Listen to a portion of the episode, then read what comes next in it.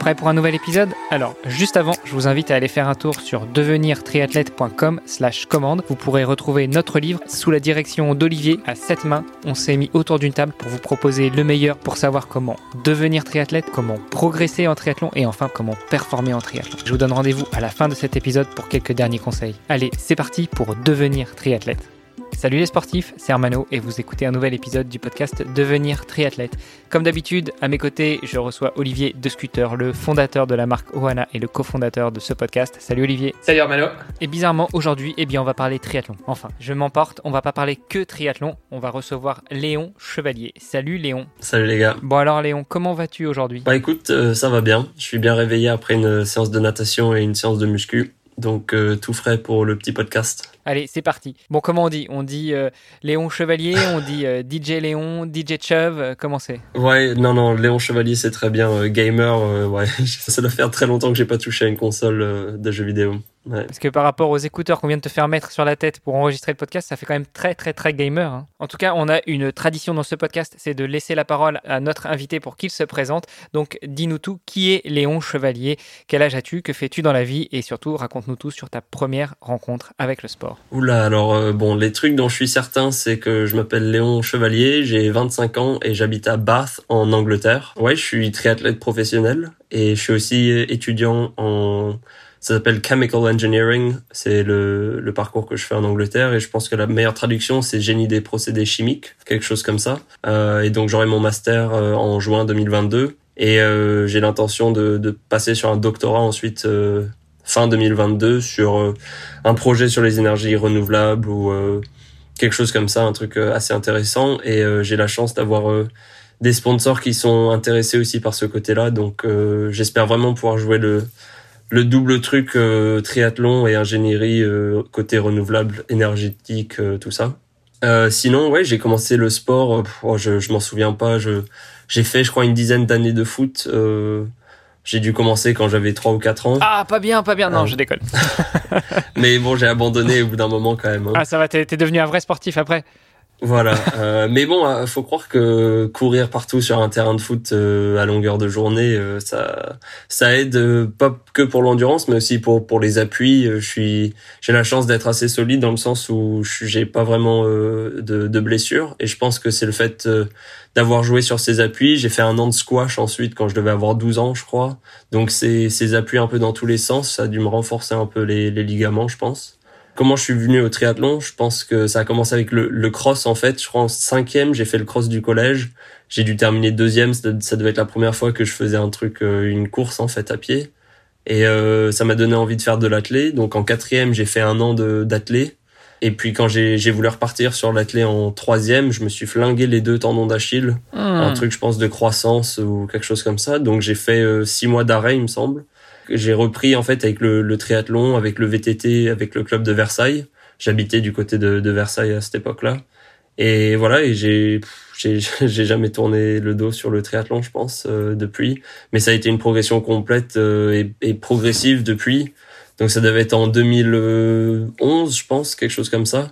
Et, euh, et par exemple le, le volume euh, horaire d'entraînement qui, qui est monté depuis, mon investissement personnel, euh, l'envie et aussi euh, les résultats qui venaient. Donc euh, pour certains peut-être que je sors un peu de nulle part, mais euh, ouais en fait c'est juste une progression qui s'est faite un peu dans, dans l'ombre de tous tous les autres jeunes euh, triathlètes français qui ont été très très forts au très haut niveau. euh, Dès, euh, dès les catégories minimes, cadets, tout ça. Moi, j'étais dernier au championnat de France. euh, je savais pas du tout ce que je faisais. Euh, donc voilà, une progression peut-être sur le tard. Bon, je, ta- je taquinais tout à l'heure sur le foot, mais euh, c'est vrai que j'ai quelques copains qui, euh, qui viennent du foot et qui se sont mis au triathlon sur le tard, encore plus tard que toi. hein, je dirais plus euh, vers 25, 30 ans, tu vois. Et, c'est vrai qu'ils ont quand même des, appuis solides et puis ils ont une capacité aérobie aussi que on n'a pas forcément parce que bah, à force de courir partout, c'est très explosif l'effort qu'on fait dans le foot. Le foot, le hand, on avait aussi à ce micro Charlène Clavel, ancienne handballeuse.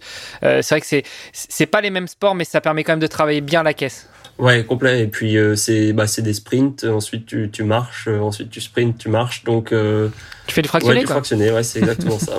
Ouais, Oh, on va dire plutôt du fartlek parce que c'est pas vraiment structuré. ouais c'est ça. Ouais, c'est ça. Bon alors tu, tu, nous dis que tu étudies en Angleterre. Qu'est-ce qui t'a amené à étudier en Angleterre et qu'est-ce que fait un triathlète professionnel français en Angleterre? Alors euh, j'ai eu mon bac en 2014, donc ça remonte il y a assez longtemps quand même, et j'avais vraiment envie de faire de l'ingénierie et je voulais aussi continuer le triathlon. à l'époque en terminale, je devais faire peut-être 5 ou 6 heures d'entraînement par semaine, mais j'étais pas trop mauvais sur les championnats de France en, en duathlon en particulier parce que j'avais pas vraiment le temps de, de nager. Et du coup, je voulais vraiment euh, concilier les deux. Du coup, je suis allé à, à l'INSA à Lyon, qui avait une section sportive de haut niveau. Mais à l'époque, j'étais pas du tout euh, sur les listes de haut niveau ou quoi, donc euh, je suis pas rentré dans la section. Je suis allé directement dans dans le truc normal de l'INSA. Et ouais, j'ai fait ma première année là-bas. tout s'est passé assez plutôt bien, une année d'études normales. Et ensuite, à partir de la deuxième année, je suis allé en section sportive parce qu'ils avaient eu des, des personnes qui, qui avaient abandonné après la première année, donc ils avaient des ouvertures. Et à partir de là, ça a été un peu la galère côté euh, côté études à l'INSA parce que je refaisais un peu le programme que j'avais fait en première année. Enfin bref, euh, j'avais plus trop mes repères en, du côté euh, euh, scolaire, mais par contre niveau sport, ça allait bien. on avait, j'étais passé à l'US Palaiso pour le projet duathlon là-bas. On était monté en D2, ensuite en D1, et je commençais vraiment à avoir des, des bons résultats. Et puis en 2017, euh, ma copine Florie a déménagé, euh, enfin elle a commencé son cursus scolaire euh, ici en Angleterre à Bath. En fait, je lui ai rendu visite plusieurs fois et je me suis dit, oh, mais c'est incroyable les infrastructures qu'ils ont ici sur le campus. Il y avait un très bon groupe de triathlon avec entre autres Suzy Cheatham qui a été deux fois sixième à Kona, Vicky Holland qui a été médaillée de bronze à, à Rio, qui a été championne du monde ensuite en triathlon sur le circuit, circuit ITU. Donc euh, il y avait vraiment euh, un bon groupe et euh, en fait ça me plaisait beaucoup et j'avais vraiment envie de de changer. Ça ça me manquait en fait l'étranger et du coup en 2018 j'ai plaqué l'INSA et j'ai recommencé mon mon cursus de zéro en Angleterre et et zéro regret depuis. Donc ouais en fait bon la météo est pas toujours clémente mais quand quand il fait beau c'est ouais, c'est extraordinaire comme endroit c'est un de mes endroits préférés pour faire du vélo, par exemple. Bon, après, je passe beaucoup de temps sur le home trainer quand même parce que le contre-la-montre, euh, ouais, il faut le travailler. Et ici, en fait, les routes, c'est des toutes petites routes euh, sinueuses, euh, du goudron qui est qui est pas vraiment du goudron. C'est un peu mix de terre, tout ça, et ça monte, ça descend dans tous les sens. Et en fait, c'est super super sympa des des vues spectaculaires, des, des gros pétards super raides à vélo. Et donc, en fait, je m'éclate vraiment ouais, et puis en fait, je me sens bien, je me sens à la maison ici, donc euh, donc voilà, je suis installé à Bath et euh, j'espère pour pour assez longtemps. Dans les pays où on a une météo euh, pas top et que on a quelques jours de soleil, en général, effectivement, c'est la folie quoi. je me souviens avoir fait, avoir été à Copenhague euh, suite à un, trip, tu vois, à vélo euh, en famille, et c'était le mois d'août. Donc le mois d'août, a priori, euh, il faisait plus ou moins chaud, mais enfin, chaud, il, faisait même pas 20 degrés. Hein, je veux dire, il devait faire 18-19 degrés. Les gens étaient littéralement à poil, enfin, en maillot de bain, partout dans les parcs, dans la rue. Enfin, c'était, c'était, pour eux, c'était la folie, quoi. Ici, en mars, il suffit qu'il y ait un bout de soleil qui fasse plus de 10 degrés et tout le monde est en short et en sandales. Hein, donc, ouais, toute occasion est bonne. Ouais, exactement. On, on, on, apprend à relativiser, quoi. c'est clair. Et, c'est le Belge qui te dit ça, tu vois. C'est pas un mec qui est dans le sud de la France. Donc, si déjà pour Olivier, quand il fait 18-19 euh, degrés, c'est euh, c'est dingue de voir des gens en short, euh, je te raconte pas ce que l'état d'esprit pour un mec qui est dans le sud de la France ou plus bas encore, qui, qui, va aller au-dessus de Lyon, tu vois. Moi, bas, ça me, ça me ramène au collège. Je sais que j'avais j'avais fait un voyage scolaire quand j'avais 12-13 ans et justement on avait été à Basse et je me souviens les, la visite des thermes. C'est une, une, ville où il y avait pas mal de flottes quand même euh, pendant longtemps, non? Eh ben euh, ouais, ça, ça me fait rire que tu, tu parles de ça, collège. J'ai l'impression que tout le monde en France est allé à Bath pour un voyage scolaire. Euh, vraiment, euh, je pense que les deux tiers des personnes à qui je dis que je suis à Bath m'ont dit ah ouais j'y suis allé en cinquième, en quatrième, en sixième. euh, ouais c'est c'est une ville qui est super particulière. je crois qu'il y a 80 000 habitants environ. Donc c'est vraiment une, une, grosse ville quand même et qui est en fait paumé au milieu de la campagne, euh, au creux de peut-être sept collines autour de la ville. Donc et, la, et Bath, c'est vraiment au, fond du bol. Et c'est une ville qui est, qui, qui est, historique. Euh, il y a eu les Romains qui sont passés, donc il y a, il y a plus de 2000 ans, euh, construit des thermes. Donc il y a, y a cette, influence des Romains. Et ensuite, par la suite, bon, il y a eu quand même Bristol qui est pas loin, donc des familles très riches qui ont fait leur leur mille et leur sang avec bah, malheureusement la traite négrière, mais ça fait du coup qu'il y a une richesse énorme dans la ville, euh, des bâtiments qui sont magnifiques, des cathédrales, et c'est vraiment la ville entière qui est, qui est un musée à ciel ouvert. Et ouais, on se régale quand même. Bon, ça doit être sympa effectivement pour s'entraîner. C'est marrant, la ville des sept collines, ça, ça rappelle quelque chose quand même. euh. c'est en général la ville des sept collines, c'est Rome. Ah bah, bah, tu sais, je suis allé à Rome euh, il y a il y a quoi, il y a deux ou trois semaines là, et euh, c'est vrai, ouais, ouais, il y a il y a toutes les il y a toutes les euh, les collines, donc peut-être qu'ils se sont sentis à la maison quand ils sont arrivés. Euh, du Ouais, il leur manquait juste le soleil. Il manquait juste le soleil, pour ça qu'ils sont repartis. Puis la mer aussi quand même, parce que et la mer, ouais. Pour situer un petit peu, en gros, bah, c'est près de Bristol. Oui, ouais, ouais. Donc c'est le sud-ouest de l'Angleterre. Euh, ouais, on est à euh, 45 minutes euh, en voiture de de Bristol. Euh, enfin, il y a quoi? Il y a peut-être 25 kilomètres, mais donc c'est le c'est les embouteillages qui font ça. Donc Bristol euh, et ensuite on doit être à deux heures de Londres, mais au même niveau en fait sur la même ligne entre Bristol et Londres, euh, juste euh, à côté de Bristol. Bon tu nous dis que c'est l'endroit idéal pour toi pour t'entraîner. Tu es toujours étudiant. Comment est-ce que on vit en tant qu'étudiant à l'étranger euh, et qu'on s'entraîne euh, sérieusement? Parce qu'on va revenir après sur ton palmarès, mais, tu excelles euh, pas uniquement sur des courtes distances. Donc comment est-ce que je fais pour gérer le côté entraînement et ensuite le côté études, c'est ça?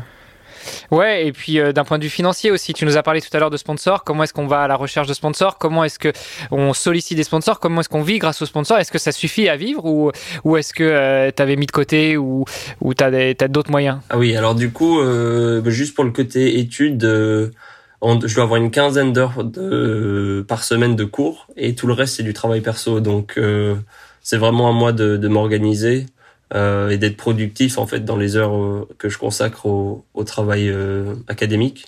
J'arrive à le faire marcher. euh, on a aussi quand même pas mal de vacances et tout et c'est un bon équilibre et puis en plus ça me plaît vraiment ce que je fais dans les études donc euh, quand je me mets au travail, c'est c'est vraiment c'est pas quelque chose qui me déplaît, donc c'est pas si difficile que ça de, de mettre les heures. Ensuite, sur le côté financier, c'est vrai que l'année où j'ai déménagé, donc 2018-2019, ça a été quand même ouais c'est un investissement. euh, c'est 9250 livres de mémoire euh, les frais de scolarité par an ici, donc euh, 4 ans. Bon voilà, on est déjà quasi 40 000 livres avec le taux de change, ça fait quand même un peu plus. Donc moi j'ai ouais, j'ai pris un emprunt à la banque. euh, j'ai dit bon écoutez voilà moi je vais je vais aller en Angleterre. J'ai envie de faire mes études là-bas. Eux ils ont vu que j'étais sur un parcours scolaire qui était qui allait faire euh, l'ingénierie. Ils se sont dit bon bah on lui fait confiance. Bon il se trouve que là je suis je suis pas dans l'ingénierie mais avec euh, le triathlon que j'arrive à, avoir un, quoi avoir euh, des sous. Mais c'était vraiment cette année je voulais vraiment euh, voir si j'étais capable de, de vivre du triathlon en fait. Euh, j'ai commencé à m'entraîner avec Rob et Suzy Cheatham en, en septembre, donc ça c'est avec Cheatham Coaching. Euh, et l'idée de, de, des deux derniers, de cette année et de l'année prochaine, euh, donc les deux années euh, qui me restaient à l'université, c'était de voir si euh, je pouvais être un triathlète professionnel qui arrivait à avoir une carrière euh, financière viable en fait. Et donc pour moi c'était euh, voir si j'étais capable de gagner autant que qu'avec un salaire de- d'ingénieur débutant. C'est pour ça surtout que j'ai visé en brun. Tout le monde le sait, la, la prime de Parce victoire c'est est plutôt intéressant. Ouais, quoi. ouais, c'est il y a 25 000 euros à la gagne, donc euh, forcément ça ça aide. Moi ça ça effacé quasiment l'emprunt que que je faisais à la- auprès de la banque. Donc euh, voilà, donc il y avait il y avait il y avait beaucoup de pression, enfin une pression que je me mettais moi-même pour euh, pour gagner cette course parce que bah je je savais à quel point c'était important euh, financièrement. On parle beaucoup de motivation, enfin on fait souvent la distinction de la motivation intrinsèque et la motivation extrinsèque. Là, l'intrinsèque, elle était énorme. Voilà, exactement. Et là, pour le coup, Ouais. l'extrinsèque, c'est vraiment, c'est le truc, ok, il y a, il y, a une- il y a une récompense à la clé. Et, euh, et en fait, ouais, quand tu quand es triathlète professionnel et que tu, tu, tu, tu, tu manges de ça, enfin, je veux dire, c'est c'est- c'est ce qui te fait vivre, euh, c'est quand même une motivation en plus pour aller t'entraîner, quoi. Bah voilà, Donc, même s'il pleut, euh. t'as pas le choix quoi. ouais ouais c'est ça. Euh, moi j'avais d'un côté euh, Rob et Suzy qui qui m'avaient fait confiance, qui m'ont prêté euh, un vélo, qui m'ont prêté casque, qui m'ont trouvé trifonction, tous les partenaires de de, de Suzy, de oh, faut que je prononce ça mieux, de Suzy qui étaient euh, vraiment derrière moi, derrière le projet, et Rob qui proposait de me coacher gratuitement, de de m'aider à faire les bons choix, etc. Donc euh, je sais qu'il y a beaucoup d'athlètes qui qui euh, qui emploient un coach, euh, donc c'est l'athlète et le boss. Moi, j'étais vraiment dans une situation où j'étais j'étais l'employé, j'étais là pour je voulais vraiment montrer à, à Rob et, et Suzy qu'ils avaient fait le bon choix. Et euh... c'est limite un investissement pour toi. Euh, ils investissent dans toi en espérant avoir un retour. C'est un peu tes actionnaires, quoi. exactement. Euh, L'idée c'était pour eux de, euh, ouais, de monter leur structure ça, tu de leur coaching. rendras le jour où. Euh, voilà donc. ouais, cette année c'est passé mieux que que ce qu'on espérait donc je vais pouvoir rendre euh, pas mal du matos que, que j'ai emprunté. ouais, parce qu'on a, on, a, on a entendu pas mal parler de, de toi euh, cette année son, bah, bon, dans le monde du triathlon, quoi, mais euh, c'est vrai que tu as fait pas mal. On va revenir peut-être un peu sur ton, ton palmarès juste après. Ouais. Et ensuite, oui, pour les, tu, tu me demandais pour les sponsors comment on démarche. eh ben, je vais t'avouer que c'est beaucoup plus facile quand les résultats sont, si tu m'étonnes. et, euh, et c'est pour ça que, ouais, c'est pour ça vraiment que, que j'avais que j'avais vraiment envie de d'avoir une bonne saison parce que je savais que ça suivrait ensuite un peu les sponsors, etc. Mais euh, j'ai vraiment euh, l'envie de, de, construire des relations durables avec les sponsors. C'est, c'est facile, je pense, de de prendre euh, des, des sous à droite à gauche comme ça, mais c'est pas forcément ce qui ce qui est dans mon intérêt sur le sur le long terme. Donc j'ai vraiment envie de, de construire des relations à long terme là avec les, les différents sponsors que que j'ai. On part sur des contrats de, de deux ans à chaque fois. Donc je suis content que qu'on se fasse confiance comme ça. Mais il faut, faut aussi que, que je dise que j'ai commencé l'année du coup en fait sur le matos de, de, de Suzy. Et euh, j'ai eu depuis le début de l'année une relation avec les, les marques. Donc euh, au cas ils m'ont ils m'ont donné un contrat qui était chaussures pour pour le début de l'année. Et, euh, et, en fait c'était une relation un peu informelle, pareil avec euh, Endura, avec euh, Précision Precision Hydration, la nutrition, tout ça. Donc tous les sponsors, on a travaillé de manière un peu informelle cette année, avec euh, l'idée derrière la tête que si ça se passait bien cette année, à partir de l'année prochaine, on serait dans des contrats un peu plus structurés. Et quand tu dis de manière informelle, ça veut dire il te filait juste du matos et puis tu te débrouillais avec ça, ou bien tu avais une compensation financière aussi Oui, c'était c'était ça, c'était c'était matos, euh, donc pas de, il y avait pas il y avait pas de pression sur moi pour euh, de communication ou de de résultats ou quoi que ce soit. C'était vraiment histoire de, de voir si c'était un euh, s'il y avait une vraie relation, que ça, que ça, que ça, quoi que ça, ça matchait en fait entre entre nous. Et, euh, et ouais, je suis, je suis vraiment content des relations qu'on qu'on a développées euh, avec les différentes marques. Et euh, du coup, je leur fais super confiance pour pour la suite. Et eux, pareil, ils voient que que je, je fais confiance à eux, que je fais confiance aux produits, que j'ai vraiment envie de de faire partie intégrante de l'équipe. Alors, euh, tu as parlé un petit peu bah, justement de, du fait que c'est plus facile quand on gagne euh, d'avoir des sponsors et de nouer une relation sérieuse et durable. Bah, je crois que c'est le moment de parler euh, de, de, ton palmarès. Alors, juste avant, euh, éventuellement, si, si, ça dérange, on, on pourra couper, mais tu as cité quelques marques, quelques noms de sponsors. Est-ce qu'il y en a d'autres à qui tu veux rendre hommage? Parce que c'est quand même le moment de le faire. On n'est pas une radio, donc on peut se le permettre parfois.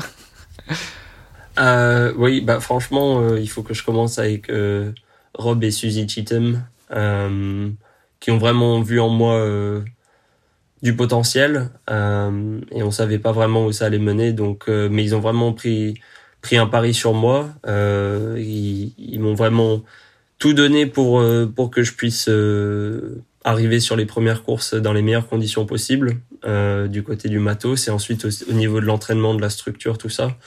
Donc euh, j'étais vraiment euh, très très bien préparé quand je suis arrivé sur cette saison, alors que c'était pas forcément le cas euh, les saisons précédentes. Et ensuite, au cas au niveau chaussures qui qui ont, qui ont fait confiance à Rob et Suzy dans, dans leur jugement, qui ont dit bon allez Léon, on t'accompagne sur cette saison 2021, qui ont été très contents, qui qui s'attendaient pas à ce que que la saison se déroule comme ça. Moi non plus, je m'y attendais pas. Hein.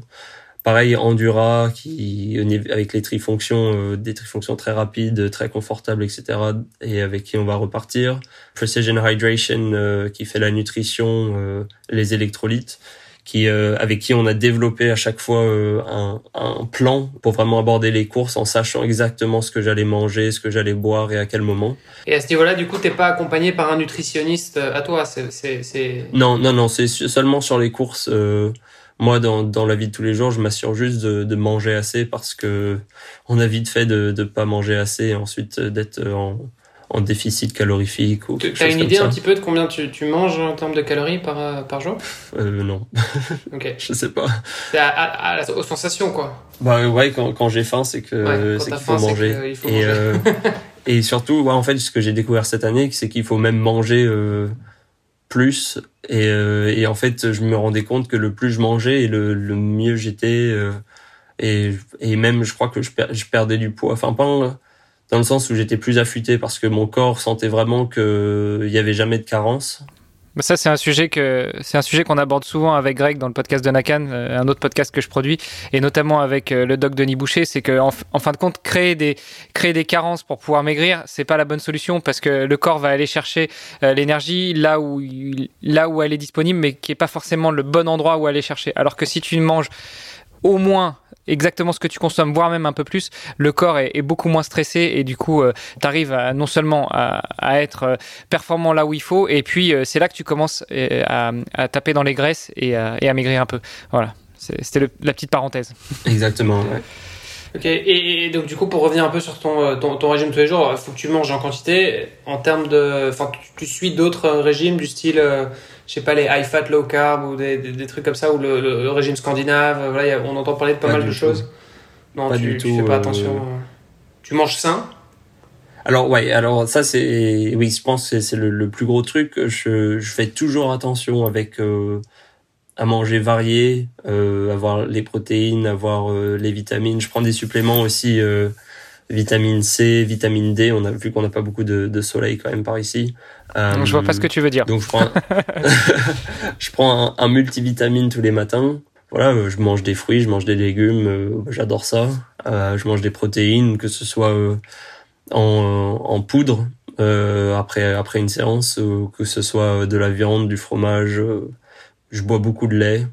Ouais, voilà, je le matin petit déj en général c'est du pain avec du beurre de cacahuète et euh, de la confiture. Ça change du petit déj anglais euh, typique, quoi. Ouais, et puis non, non, ça c'est le, le dimanche, c'est euh, je reviens d'un long run par exemple et euh, et là je fais euh, une grosse pile de pancakes avec euh, du bacon, des, des saucisses, des baked beans, des œufs, du ketchup, voilà, Est-ce que, est-ce que le, parce que c'est un, bon, c'est un peu l'image qu'on a, voilà, le petit déjeuner anglais. Est-ce que c'est un truc que, que, que les gens font tous les jours, ou bien c'est, euh, plutôt pour le, le, ouais, le brunch en famille entre guillemets quoi. Ouais, c'est pas un truc de tous les jours, euh, c'est vraiment euh, après je sais pas si à une époque ça a été le cas euh, de manger ça tous les jours, mais si tu veux manger un petit déj dehors ou un, prendre le brunch en ville ou quelque chose comme ça, ouais, moi je prends toujours un full English. Et là, t'as tout ce qu'il faut. T'as les œufs, t'as les saucisses, t'as les baked beans, t'as les hash browns, les tartines. Euh, voilà. Enfin, Ouais, ce que moi je trouve génial, hein. enfin moi j'adore faire des, des énormes petits déj comme ça, euh, histoire de bien commencer la journée. Bon, c'est clair que si tu vas t'entraîner juste après, euh, c'est pas la même chose, mais euh, euh, donc voilà, ça se met pas tous les jours.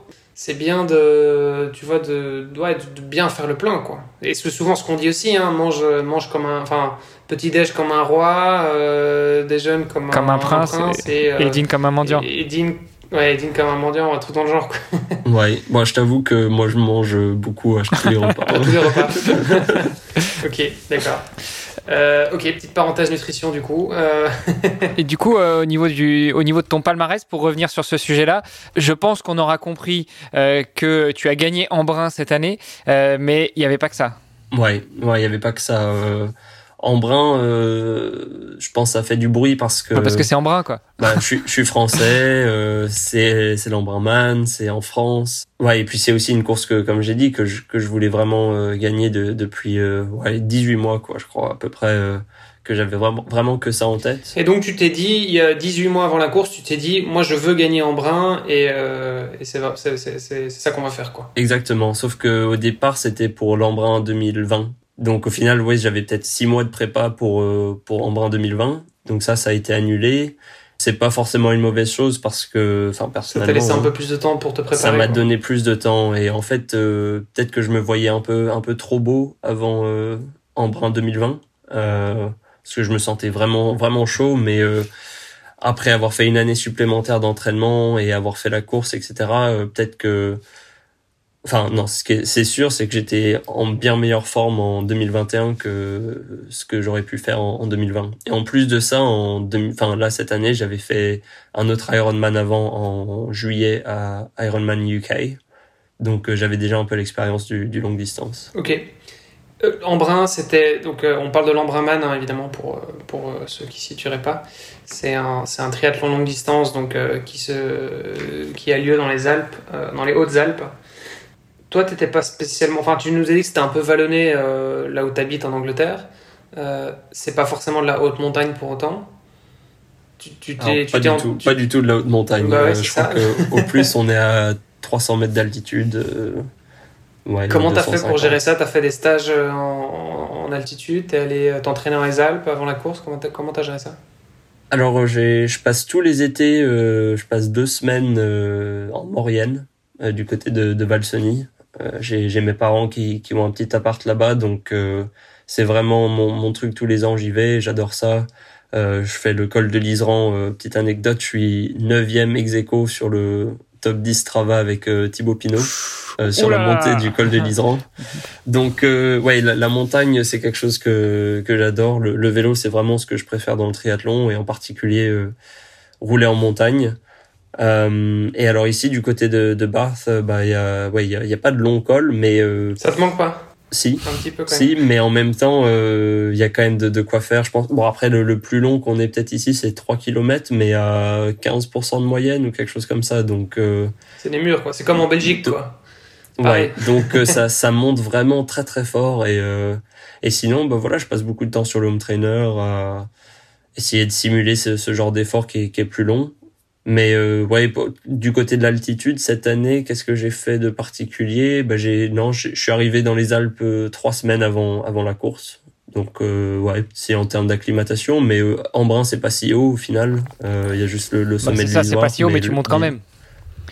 Ouais, mais je crois que c'est c'est 2000 l'Isoire ou c'est quoi? C'est juste en dessous? Je sais C'est un peu plus de 2000, ouais, Lisor. Euh, j'ai, plus le, le- le chiffre exact. Et Embrun, c'est quoi? C'est à 800 mètres, je crois, d'altitude? C'est 800 mètres, donc euh, bon, Ouais. c'est c'est bon, c'est pas tout à fait rien, mais euh, donc j'avais fait deux semaines à 1400, puis une semaine à 1850 à Risoul, et ensuite je Ouais. suis descendu Ouais. en bas. Sachant Lisor, c'est à c'est vraiment 2300. dans la, c'est dans la vallée, hein, Embrun, donc euh, c'est, euh, euh, c'est au début du, du lac de Serponçon. Et donc, en fait, euh, quand tu pars d'Embrun, bah, a priori, tu montes euh, d'office, quoi. Enfin, je veux dire, tu- même si tu vas vers Briançon, ça monte. euh, euh, donc, en fait, c'est- ouais, ça, ça, ça monte dans tous les cas. C'est finalement ça la difficulté d'Embrun, c'est que déjà c'est jamais plat, c'est que c'est du triathlon de montagne, donc euh, bah t'es quand même un peu en altitude. Et puis ça c'est, on parle que de la partie vélo, mais il y a aussi la partie course à pied. Embrun c'est c'est plus du trail que, que de la route quand même. Ouais, euh, non, j'ai trouvé que c'était quand même euh, par, par rapport à par exemple la course à pied sur l'Alpe d'Huez.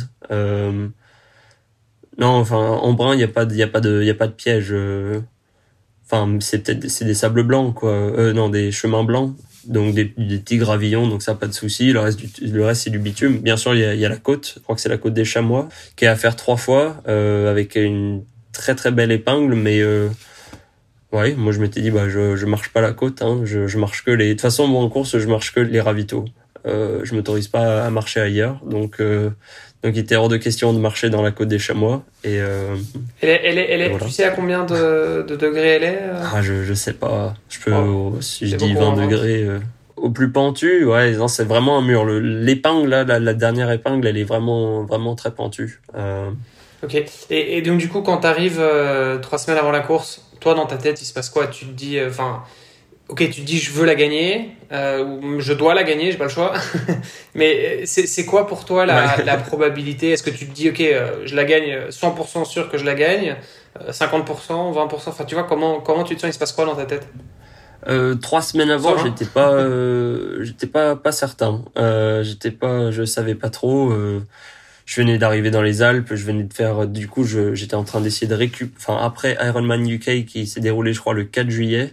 Euh, je termine troisième, c'est mon premier Ironman. euh, il a fallu du coup récupérer et repartir direct dans une prépa euh, pour euh, full juste derrière. Donc euh, à trois semaines de, de la course, j'étais encore un peu dans les vapes. euh, à essayer de faire les, les derniers préparatifs pour euh, pour Embrun. Euh, donc ouais, j'avais vraiment la tête dans le guidon. euh.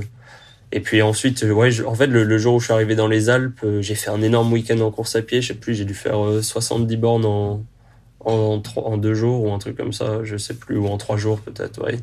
Euh, et puis ensuite, euh, j'enchaîne avec 6 euh, heures avec le Galibier, enfin 6 heures à vélo le lendemain.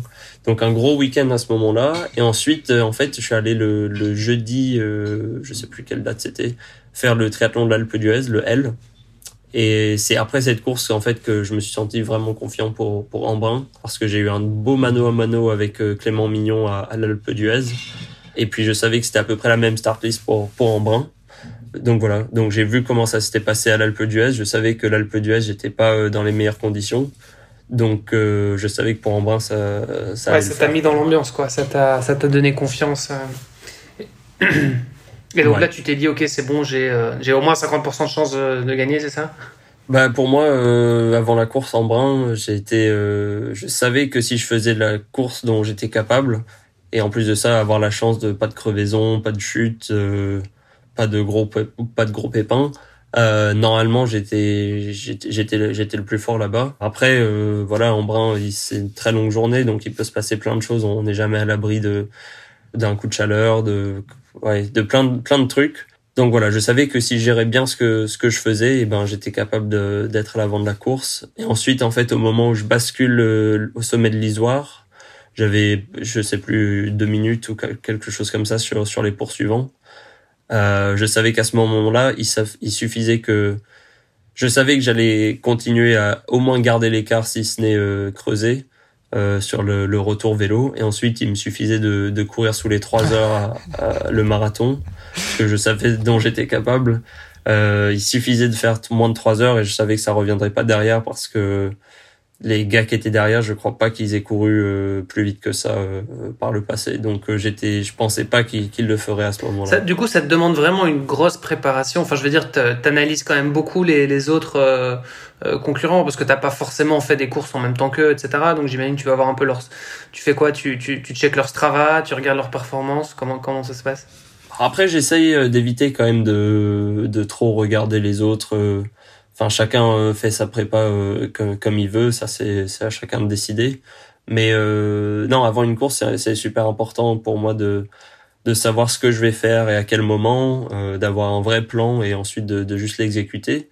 Et surtout en, à l'entraînement de, travailler exactement ce qu'il ce qu'il faut que je, travaille. Quelles seront les demandes de, de la course? Donc vraiment avoir confiance en ses capacités. Parce que quand tu dis que tu as commencé la, as commencé la descente euh, de l'Isoar, là, tu qu'est-ce qui, qu'est-ce qui fait que tu te dis, bah, en fait, ils pourront pas revenir sur moi?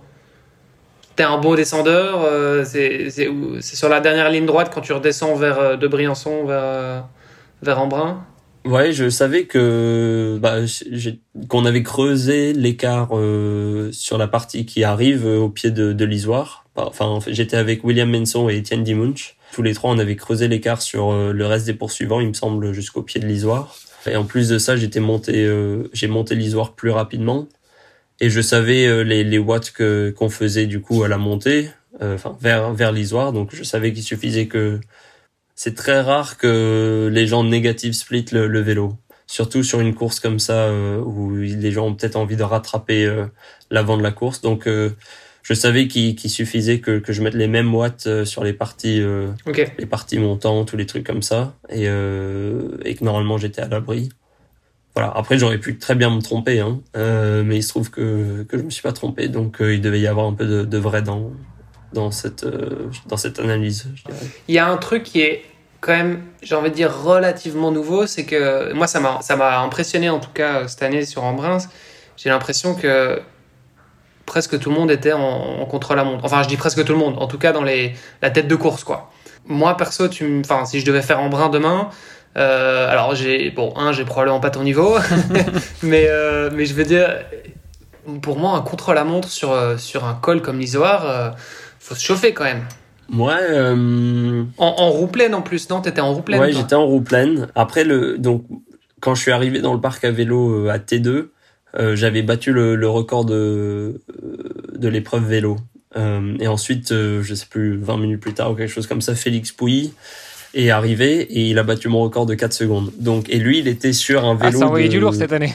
Ah ouais, il était sur un vélo de route avec des roues, euh, bon, il devait, je sais plus, 60 mm, quelque chose comme ça. Donc, on vraiment, on a eu deux euh, stratégies vélo complètement opposées. Euh, moi, con- full euh, contre la montre et lui, vraiment en route avec des prolongateurs. Et on a quasiment le même temps. Enfin, je veux dire, sur 5h45, on va pas pinailler pour 4 secondes. Donc, il y a vraiment eu deux stratégies qui ont donné le même temps. Après, euh, Félix, il est ex-pro cycliste, donc euh, ouais, je- je- on n'a pas comparé nos données. euh, il, il avait pas de capteur de puissance, donc on peut pas comparer là-dessus. Mais euh, sur un parcours comme ça, en fait, je pense qu'il faut juste être euh, sur, euh, il faut être à l'aise. Et moi, mon vélo de contre-la-montre avec la la roue pleine, je je roule avec ici. Euh, sur les routes qu'on a à Bath et je sais que si ça passe ici ça passe partout Ouais, si tu fais tes petits murs euh, casse-pattes là, j'imagine voilà, que les virages euh, à, à l'aveugle, tu vois rien du tout. Donc, euh, donc voilà, j'ai confiance en, en le matos. euh, c'est les roues, c'était des aides qui sont vraiment top. La, la roue lenticulaire qui se manie, enfin, elle se manie vraiment euh, super bien.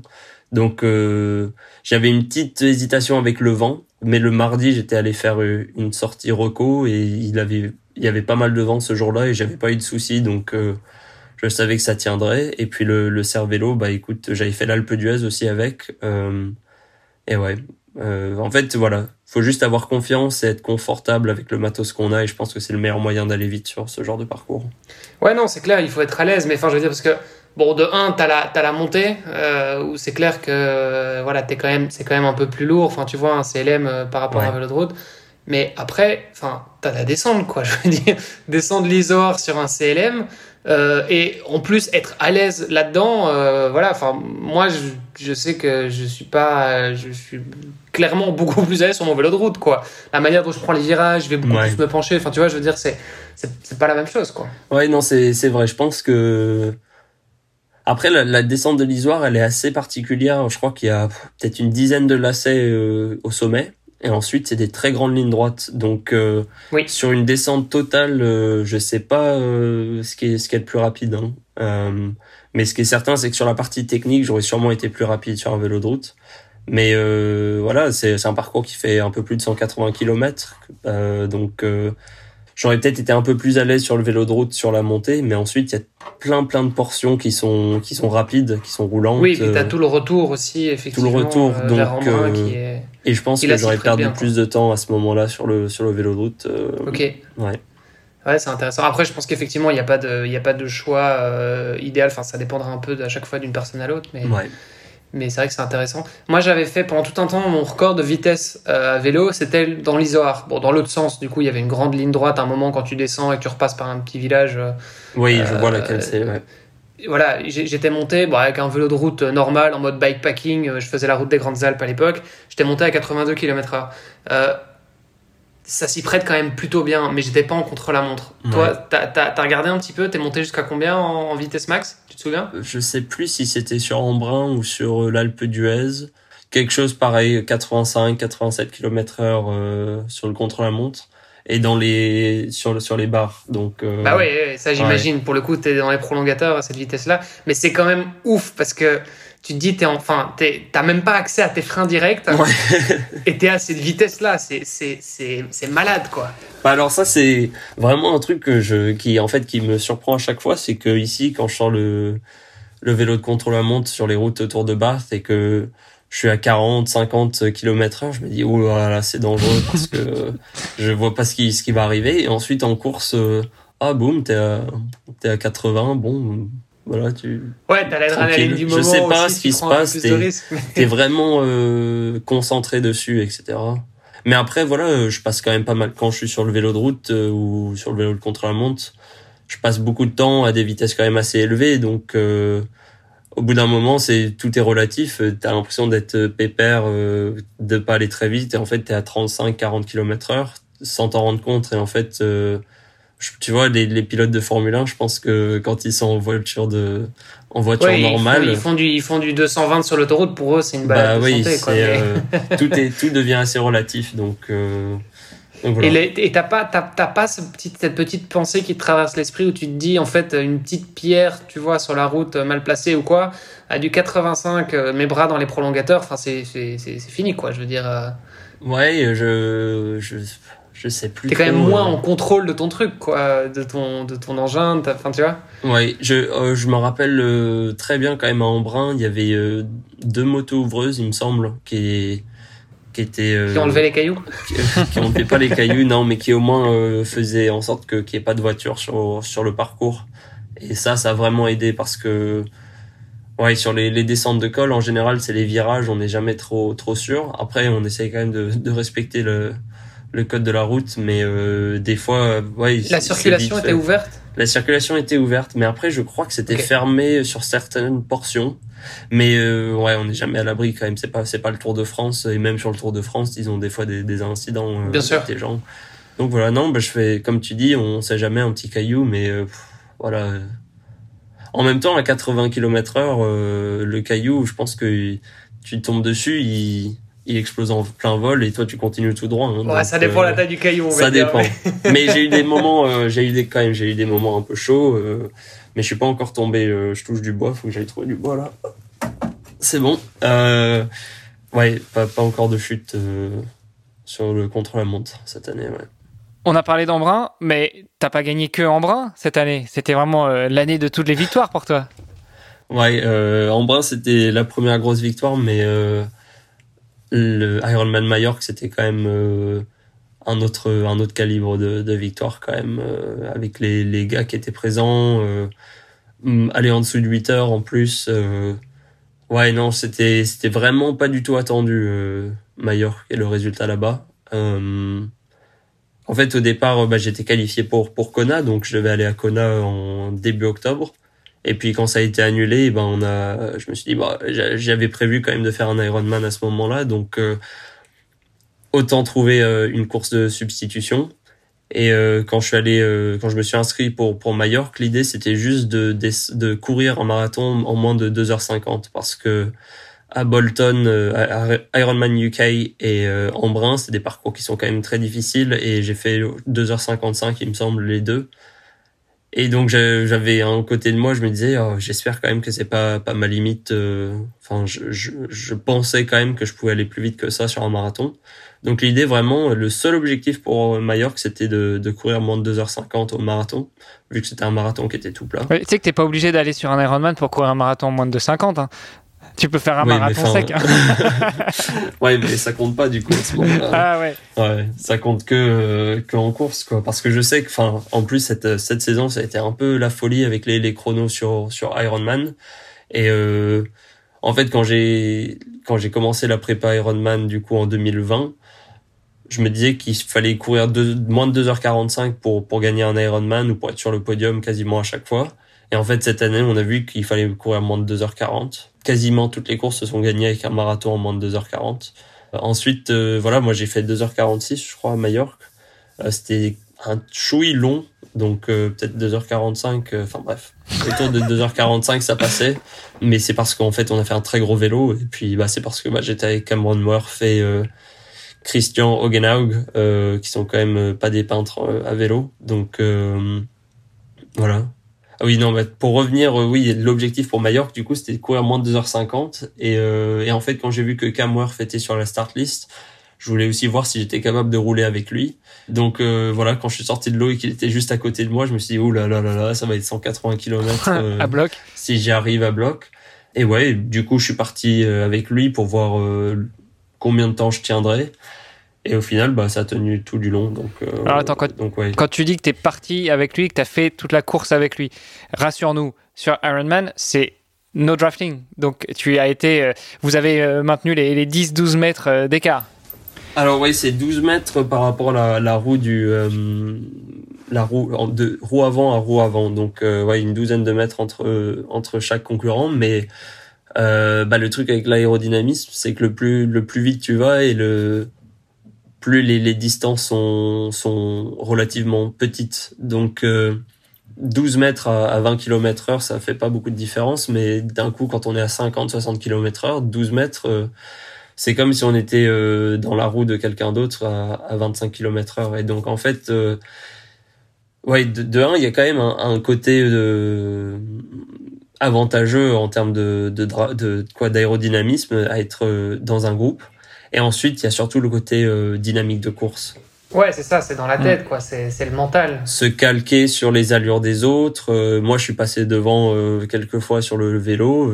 Cam est resté derrière à 12 mètres.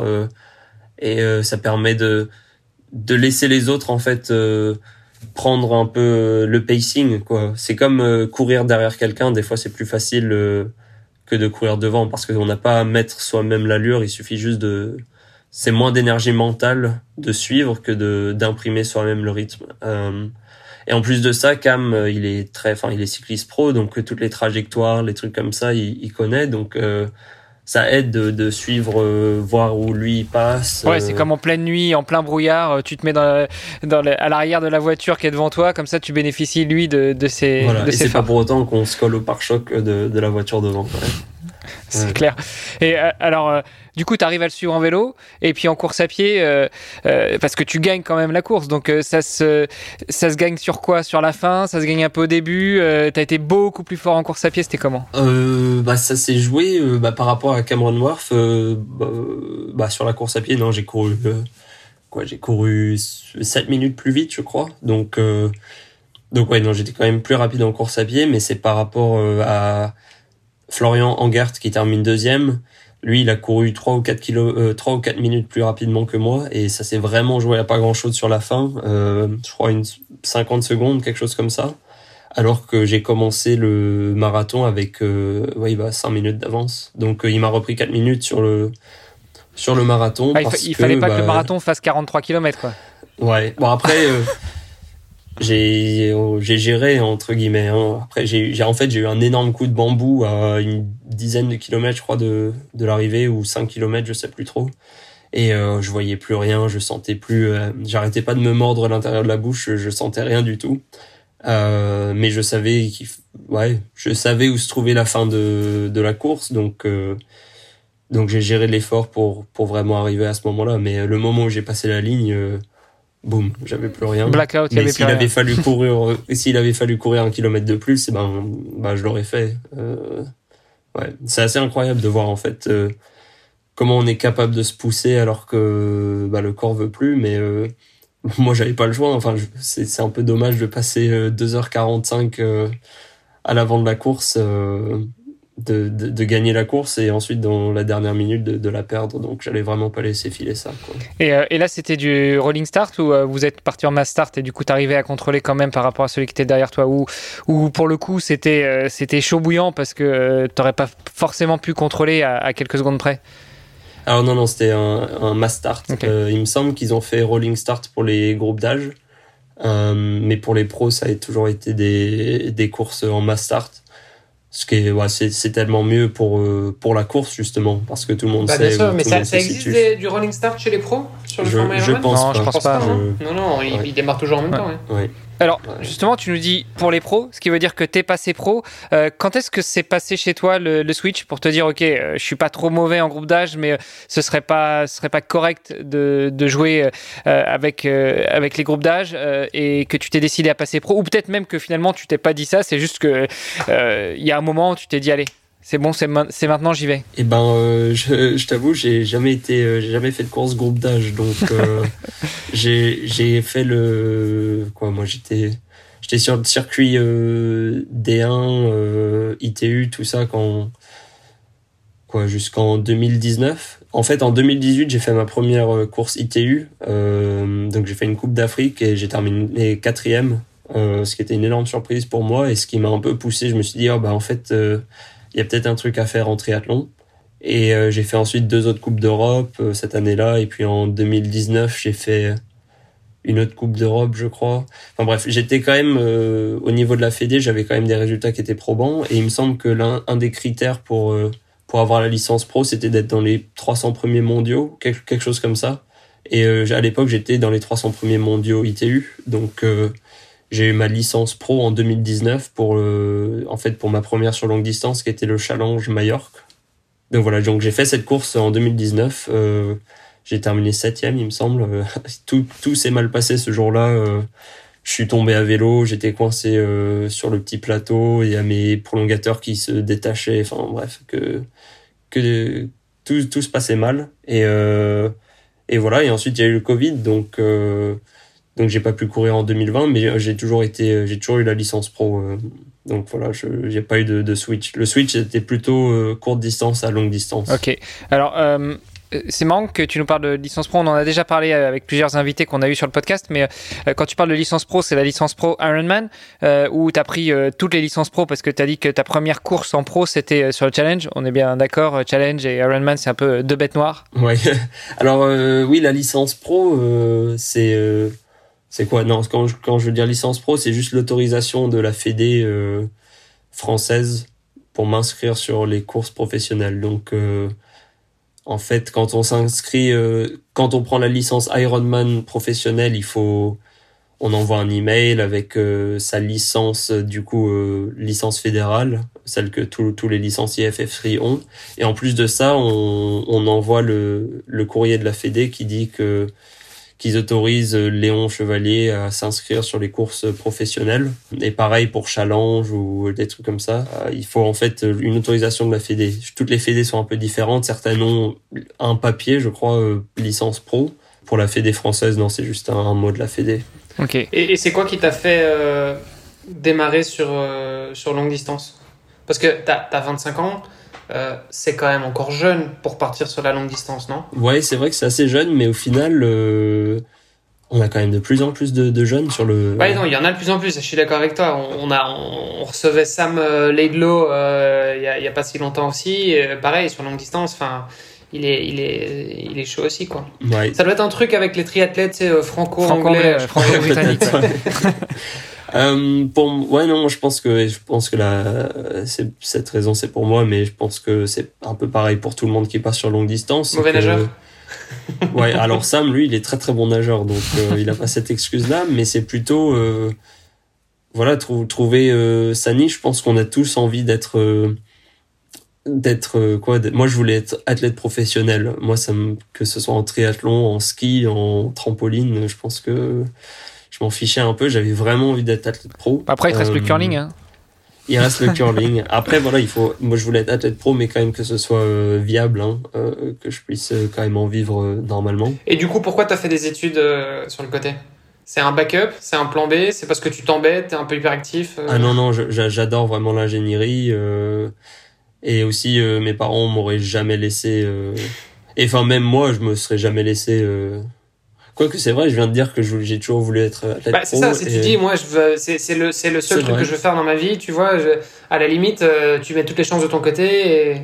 Ah ouais, Parce que j'imagine que si tu n'étais pas aux études, potentiellement, tu pourrais peut-être t'entraîner euh, quelques heures de plus par semaine, ou, enfin, tu vois. Euh, non, t'es déjà au max Ouais, en vrai. Euh... Alors, alors est-ce que t'es déjà au max ou est-ce que c'est plutôt que as, justement t'as trouvé ton équilibre entre euh, les études, la vie perso et la vie sportive? Non, je pense que cette année, quand j'ai dû tourner sur les gros blocs autour de peut-être 32 heures par semaine, euh, des gens qui font 40 heures ou 50 heures par semaine, euh, j'en connais pas vraiment. Donc, euh, donc une trentaine, 35 heures peut-être par semaine, c'est c'est quand même euh, le, le, quoi le sweet spot de de l'entraînement, je pense. Euh, mhm. Et ça laisse quand même le temps de, de faire autre chose. Euh, par exemple, donc, en fait, autant la plupart des gens, on va dire, ils ont des activités professionnelles qui sont plutôt intellectuelles et ils font un peu de sport parce que bah faut rester en forme.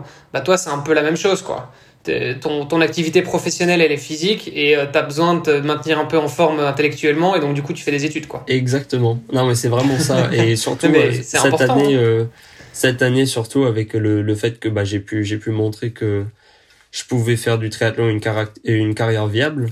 Ouais, c'est bah en fait c'est ça un peu le déclic qu'il faut que j'ai pour la saison prochaine, c'est que bah je suis pro et que c'est mon job et et ça c'est un peu dur à réaliser mais ouais, mais le l'ingénierie c'est vraiment un truc que que, que j'adore, qui me passionne vraiment. Euh, que voilà, j'ai j'ai vraiment envie de continuer. Et puis voilà, je serai diplômé de mon master en juin, mais j'ai envie de faire un doctorat à partir de de novembre prochain ou octobre prochain parce que justement j'ai envie de de garder un pied dans l'ingénierie. Je sais aussi qu'une une carrière de triathlète c'est pas c'est pas infini. Si j'ai de la chance, dans 15 ans, je suis encore triathlète ou enfin je prends ma retraite.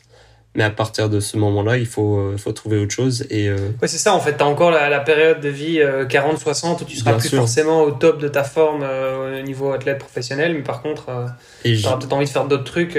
Ouais, et j'adorerais faire de, de l'ingénierie à ce moment-là un truc dans les énergies renouvelables. Tu iras prendre un stage euh, sur tes, au niveau de tes 40 ans, tu iras en stage euh, en alternance ou quoi, ça sera marrant. Tu feras un stage chez Ironman quand ils se seront rachetés une conscience et qu'ils chercheront quelque chose de plus euh, énergie renouvelable.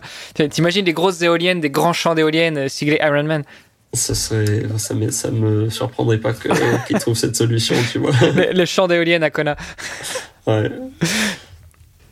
Ok non mais c'est effectivement c'est hyper important et enfin moi je, je pense que je je me verrais pas ne faire que l'un ou que l'autre, tu vois, je veux dire, euh, avoir une vie qui est uniquement euh, intellectuelle ou uniquement euh, physique, enfin, tu vois, c'est, pour moi, un corps sain dans un esprit sain, c'est, c'est la base, quoi, tu vois, je veux dire, t'es obligé de, de, de, stimuler et ton corps et ton esprit en, permanence, quoi. Ouais, c'est vraiment une histoire d'équilibre, hein, et puis aussi de pouvoir, ouais, de pas pouvoir, de pas devoir penser à la même chose tout le temps quand, quand j'ai un, un, dossier à rendre ou un projet à, à faire, euh, bah, je suis stressé sur le projet, mais du, du coup, euh, aller m'entraîner, bah, c'est sympa. Et, pareil, euh, quand je sais qu'il faut que je m'entraîne beaucoup, qu'il y a un objectif qui arrive, et ben, je peux aller juste me perdre un peu dans, dans mes études et penser à ça pendant un bout de temps. Ouais, puis c'est complémentaire, quoi. Ça fait du bien, justement, je trouve, de, de, débrancher. Ça permet de penser à autre chose ou ne pas penser à autre chose, justement, mais euh, de, de,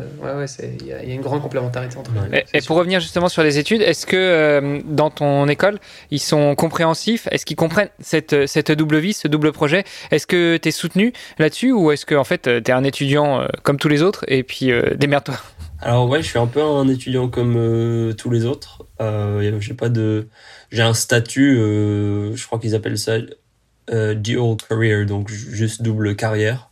Je crois que ça permet d'avoir un peu plus facilement des, des extensions de, de deadline ou alors des des des quoi des excuses d'absence, mais c'est c'est très quoi c'est les études ici en Angleterre, c'est vraiment à chacun de, de prendre en main ses propres études. Donc, euh, tu viens au cours ou tu viens pas au cours, c'est ton problème. Au final, euh, c'est toi qui payes 10 euh, 000 balles l'année pour, apprendre quelque chose. Si t'as pas envie de venir apprendre, bah c'est ton problème.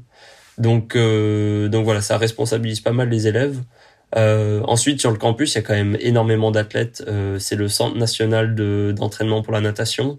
Je crois qu'il y a eu une dizaine de médailles olympiques cet été des, des, des gars qui s'entraînent, euh, des gars et des filles qui s'entraînent dans les lignes d'eau à côté de moi. Donc euh, il y a quand même un sacré niveau dans tout plein de sports différents sur le sur le campus. Euh, et la plupart des athlètes sont aussi élèves. Donc c'est vraiment, je suis vraiment plutôt la, la norme plutôt que l'exception. Hein.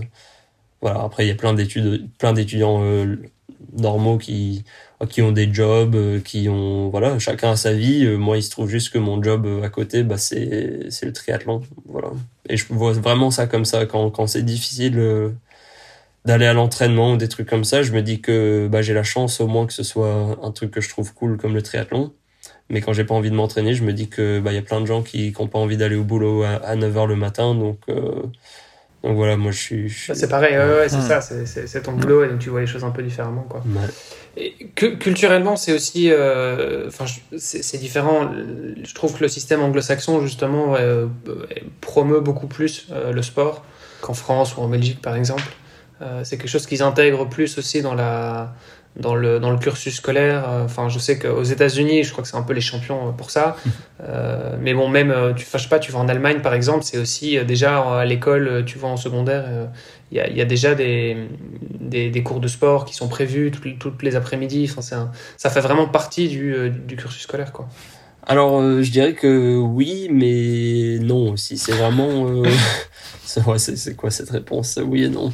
Euh, ça dépend en fait vraiment des, des gens et j'ai l'impression que c'est à chacun de... Si on fait le, le choix de faire du sport, alors euh, il y a vraiment plein de choses qui sont là en place pour, pour aider. Mais si on fait le choix de pas faire de sport, il y a, y a rien qui pousse à le faire. On t'oblige pas, mais je veux dire, les, les, enfin, la possibilité est là, quoi. Tu la vois, possibilité ça existe, les infrastructures. Il y a toutes les infrastructures, il y a des, des super, des super coachs qui, énorme. Sont, qui sont payés. Ah oui, non, mais ça, nous, sur le campus, on a une piscine olympique, un, euh, euh, une piste d'athlète 400 mètres, on a euh, trois muscus, on a enfin huit, huit cours de tennis intérieur. C'est pour ça que tu payes euh, 9000 livres par an. C'est exactement c'est ça. Mais c'est clair, enfin je veux dire, tu regardes les universités dans, dans, la plupart des autres pays euh, en Europe, euh, t'as pas ça quoi. Ouais, bah le campus à l'INSA, euh, c'était trois pauvres bâtiments sur un parking à Villeurbanne quoi. Donc, mais en même temps, c'était c'était quasiment gratuit la scolarité. Oui, en même temps, c'est gratuit bien sûr. Il faut faut remettre le, le truc en perspective. Donc c'est vraiment deux modèles différents. Ouais. Moi, j'ai j'ai la j'ai la quoi j'ai le privilège, la, la, chance de pouvoir justement d'avoir pu me donner quatre ans de plus pour faire ces études, d'avoir pu prendre un prêt, d'avoir quand même mes, parents qui m'aidaient pour, euh, par exemple, euh, le loyer euh, tous les mois. mais voilà, moi je, suis arrivé aussi à un âge où c'était vraiment important pour moi de de me démerder tout seul et j'avais vraiment envie que ce soit en triathlon et je suis content cette année d'avoir pu montrer que ouais c'était viable en fait comme carrière. Alors pour revenir sur sur ta semaine de triathlon, tu nous as dit que parfois, quand tu as des gros blocs, tu montes à 32, 33 heures par semaine. Euh, tu, peux nous faire un petit. Euh, continuer à nous faire rêver et, nous parler d'une semaine type d'entraînement. Là, tu nous as dit juste avant d'enregistrer le podcast, ce matin, tu as déjà fait une grosse séance de natation et puis une grosse séance de muscu. Euh, J'imagine qu'entre-temps, tu ouvert deux bouquins et, rendu trois dossiers. Mais, euh, mais sinon, une, une semaine type pour toi, ça ressemble à quoi? Euh, ouais, je vais faire plutôt deux semaines type parce que je pense vraiment pour moi qu'il y, a deux semaines type qui sont assez différentes. Il y a la semaine euh, en hiver et il y a la semaine euh, en été. Et la semaine en hiver, ça va être euh, entre 15 et 25 heures d'entraînement. Là, je suis en phase de reprise, donc c'est vraiment, c'est juste en dessous de 20 heures d'entraînement par semaine. Et chaque jour, c'est entre deux et trois euh, séances. Alors, je nage cinq fois par semaine avec le, groupe sur le campus. Euh, chaque séance c'est 1h30 et c'est à 8h tous les matins. Donc euh, voilà, de, en gros entre 8h et 10h, je suis, euh, je suis à la piscine. deux fois du lundi au vendredi. Du lundi au vendredi. Voilà. Ensuite, deux fois par semaine, j'ai muscu, une heure de, de, muscu où on travaille ce qui ce qu'il faut travailler pour être sûr que que j'ai pas de blessures et que je puisse ensuite aussi euh, avoir plus de force, plus d'explosivité, etc. Enfin bref, moi je fais confiance au coach de me dire euh, ce qu'il faut que je fasse. Voilà, après j'ai des séances de vélo et des séances euh, de course à pied. Donc une journée type, ce serait par exemple aujourd'hui, voilà, natation le matin, suivi par muscu et ensuite cet après-midi j'ai une séance sur le home trainer. Euh, voilà, et puis peut-être que demain, euh, je, je sais pas trop, j'ai pas regardé ce que ce que j'ai à faire demain, mais ce sera peut-être natation et puis euh, une course à pied un peu plus longue. Donc voilà, deux à trois séances et j'essaye avec le, les études de voilà, moi j'ai une séance cet après-midi de sport, donc ça me donne quelques heures pour pour faire des cours. En plus, tout est en ligne en ce moment avec le Covid, donc je peux vraiment faire pendant les heures qui m'arrangent. Euh, voilà. Et puis pour une semaine en été, en général, bah voilà, j'ai pas de cours, euh, donc euh, ça aide un peu. Généralement, je suis dans les Alpes, donc voilà, une petite séance de natation, peut-être une heure, une heure vingt si si je peux. Et puis une grosse sortie à vélo que que j'adore. Je vais aller me faire trois quatre cols, un truc comme ça, donc partir 6 heures à vélo et puis euh, un petit jogging de de 30 ou 40 minutes quand quand je rentre. Euh, voilà. Et puis ouais, ce sera plutôt autour de 30 entre 30 et 35 heures. Euh, et j'ai pas fait de muscu cet été, euh, pas une seule fois, euh, juste parce que bah il y avait pas de salle de muscu et puis c'est difficile. Enfin, c'est plus dur d'y aller quand il n'y a pas de pas de coach, pas de groupe, pas de pas de salle. Donc, euh, donc voilà. Ouais, parce que genre, enfin, la muscu, c'est vrai que t'as as, as, souvent pas d'objectif. Enfin, tu vois, je veux dire, tu, ouais tu, vas nager, bon bah ok, tu sais que tu dois faire euh, x euh, euh, milliers de mètres, tu vas courir, tu sais que tu vas faire, tu vas les compter en kilomètres. Enfin, tu je veux dire, as, en général, as des objectifs plus ou moins clairs dans ta tête. La muscu, c'est vrai que, alors sauf si ton coach a bien pris la peine de, de te dire, voilà, les exercices que tu dois faire avec le nombre de, de répétitions et tout ça, c'est vrai qu'il y a un côté un peu difficile. Quoi. Quand t'as pas d'objectif, tu mesures pas, c'est difficile de se motiver. Quoi. Ouais, la, la muscu, c'est vraiment, je le fais juste. Euh... Après, moi, je suis très fort à, réussir à me motiver pour faire des choses si je sais que qu'elles ont quoi le potentiel de m'aider euh, à faire quelque chose de mieux. Euh, que ce soit manger quelque chose, euh, m'entraîner, faire une séance que, que j'aime pas du tout, un truc comme ça. Je suis très bon à voir en fait le, les résultats plutôt que la tâche qui, qui est à faire. Euh, donc la muscu, je sais que c'est important pour pour pas se blesser et pour être bien équilibré, bien bien fort. Donc euh, donc voilà, moi j'arrive à faire abstraction du fait que c'est pas forcément ce que ce que j'apprécie le plus, mais euh, que c'est vraiment important pour pour moi en tant que qu'athlète. Ça t'arrive de rater des entraînements? Des jours où tu te dis non, aujourd'hui c'est mort, je suis fatigué Non, jamais. dit, si on dit qu'il y a trois, trois séances par jour sur une année, il y a, ça fait quoi Un peu plus de 1000 séances. je crois que cette année j'en ai loupé trois. Et c'est parce que une, c'était un petit jogging de 20 minutes en veille de course. J'avais une petite douleur au, au genou, donc on a fait bon allez, on n'y va pas. Et puis les deux autres, je sais pas peut-être j'étais malade ou un truc comme ça. Mais je loupe jamais des séances. Je fais toujours toute la séance euh, comme il faut. Ouais, voilà, parce que bah tu, tu peux pas te pointer au boulot et ou et pas te pointer ou alors y aller et puis décider que tu vas pas le faire. Donc euh, donc voilà, donc je fais toutes les séances. Non, c'est clair, mais potentiellement, enfin tu vois, je je sais pas, il y a peut-être des gens qui euh, au boulot ils vont se dire bon bah voilà, je dois encore faire ça, mais je suis fatigué ou j'ai des trucs à faire, j'ai un dîner, tu sais quoi, je, tant pis, je le ferai demain. Ouais, bah, le problème avec l'entraînement, c'est que bah il y a de l'entraînement demain aussi, donc. Euh... Ouais, ouais, mais dans le boulot aussi, je veux dire, le mec qui, tu vois, qui, qui termine pas son dossier ou quoi et qui se dit je le fais demain, a priori le lendemain il a aussi du boulot, donc euh, en soi on pourrait, on pourrait le comparer, mais c'est quand même impressionnant de voir, euh, enfin de se dire voilà sur sur 1000 entraînements sur sur ton année, t'en as loupé que 3, c'est quand même quand même pas mal quoi. Après, mon coach m'écoute beaucoup, enfin on communique beaucoup quand même avec avec Rob. Ouais, s'il y a des semaines où tu es un peu plus fatigué ou quoi, il va adapter, j'imagine. Voilà, donc euh, la semaine avant Embrun, j'étais j'étais malade, euh, j'ai chopé j'ai chopé un coup de froid en fait les, euh, dans les Alpes à monter l'école, à transpirer et ensuite il faisait assez frais quand même cet été donc le journal le journal le journal sous maillot. ouais. Et du coup, j'ai chopé j'ai chopé un petit coup de froid et puis aussi quand tu coupes avant une course en général ton corps il il décompense. oh là là, ouais, j'ai tiens, bah là, je m'entraîne plus, donc euh, et en fait, euh, tu tombes souvent malade, donc euh, donc cette semaine-là, bah, enfin voilà, je, je lui en ai parlé. lui, il adapte ensuite les séances que j'ai à faire dans la semaine qui viennent. Et donc voilà, j'ai loupé trois entraînements sur les, enfin j'ai dit trois, c'est peut-être deux, hein, deux entraînements sur les séances qu'il m'a donné. après, des fois, on part sur une semaine il me donne une semaine le, dimanche soir. Euh, il me dit les entraînements qu'il faut faire la semaine. S'il se passe quelque chose pendant la semaine euh, qui fait que c'est pas possible, et eh ben on, on diminue ou alors autrement on se dit ah bah en fait là on allait couper mais euh, je me sens encore vraiment frais etc on va pousser encore un peu plus longtemps. Donc on est quand même tout le temps en train de de revoir un peu où on en est. Ok.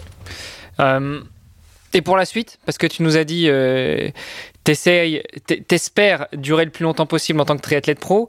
Tu continues tes études, donc euh, tu veux t'orienter vers un doctorat. Mais, euh, mais et après, parce que quand tu nous dis que par exemple tu nages tous les jours de 8 à 10, euh, on est bien d'accord que si tu as un job, ça va être compliqué d'aller tous les jours nager de 8 à 10. Ouais, non, quand, quand j'ai un job. Ah, mais là, ton job, c'est être triathlète pour les 15 prochaines années, là. voilà, là, je suis. Voilà. Donc c'est ça. Euh, après un doctorat, ça dure euh, trois ans ou quatre ans, ça dépend un peu. Puis c'est pas non plus, euh, c'est possible de faire deux doctorats si on veut. Hein. Donc euh, on verra. Moi j'ai vraiment envie de garder un pied dans l'ingénierie. et puis en vrai, le truc idéal pour moi, c'est d'être athlète et ingénieur pour un sponsor. Et là, j'ai l'impression, on est qu'au début de nos relations avec mes différents sponsors, mais j'ai l'impression que c'est peut-être le genre de truc qui sera possible d'ici quelques années. Donc. Euh, Attends, et tu verrais ça avec quel type de, de, de sponsor? Parce que là, toi, tu es quand même plutôt spécialisé dans la chimie.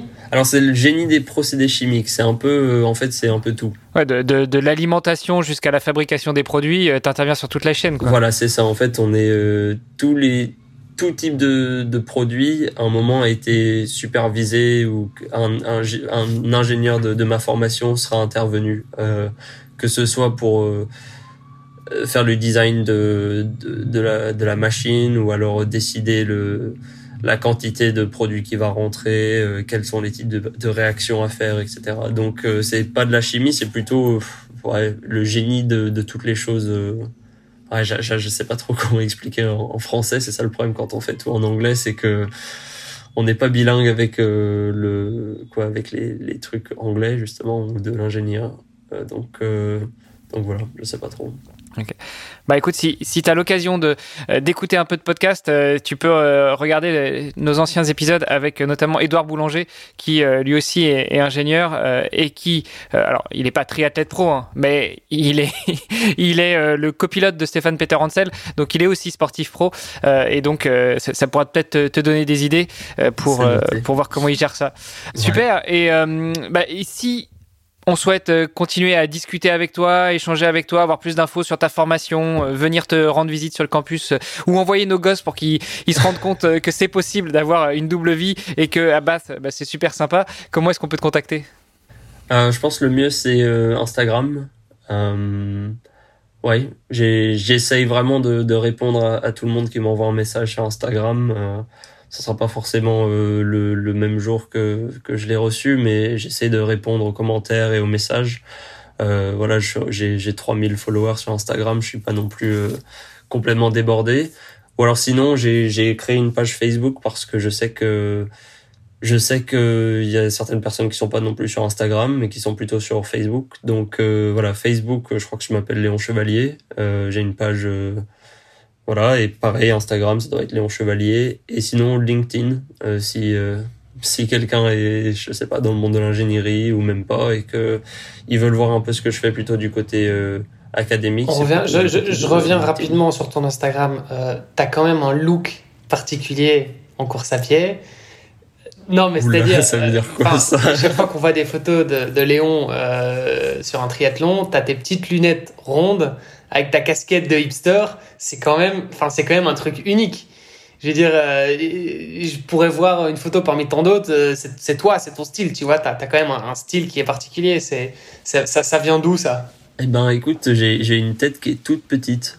Euh, je, une balle de tennis peut-être. Et du coup, euh, la casquette là, c'est une casquette Oka qui, bah, qui, qui, qui me va bien. Et j'ai en fait, j'ai beaucoup de ça m'arrive souvent de trouver des casquettes qui sont trop grandes, enfin bref, euh, et qui qui vont pas du tout. En fait, euh, voilà, on dirait une balle de tennis sur laquelle on a mis on a mis un casque de, de vélo.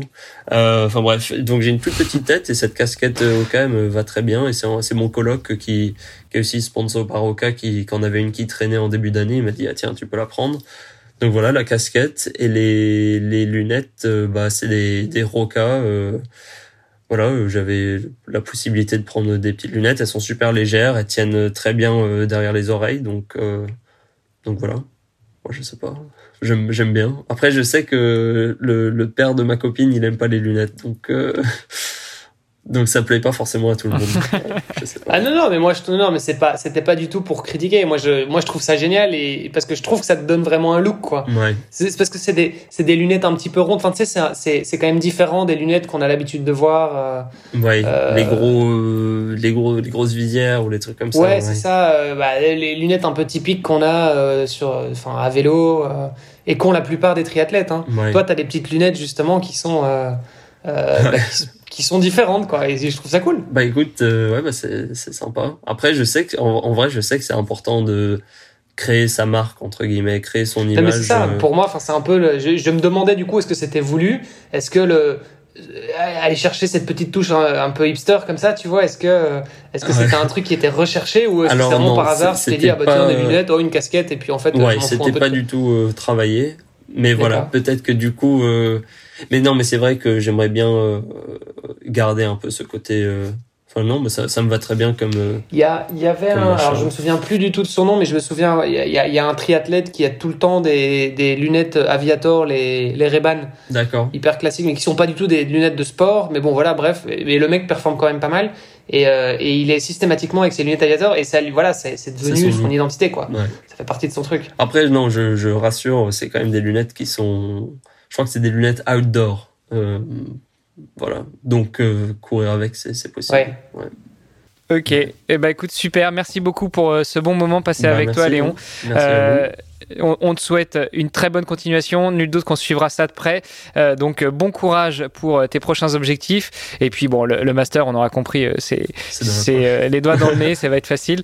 Mais bon, après, il y a le doctorat. Donc, on refera peut-être un point dans trois ans après ton doctorat pour savoir où est-ce que tu en es en termes de tri et en termes d'études. Ouais, et bah, j'espère que ouais, je vais continuer sur cette lancée parce que c'est cool. Bah, écoute, merci en tout cas pour l'échange. Et bah, on suivra tes performances de très près en, en 2022 alors.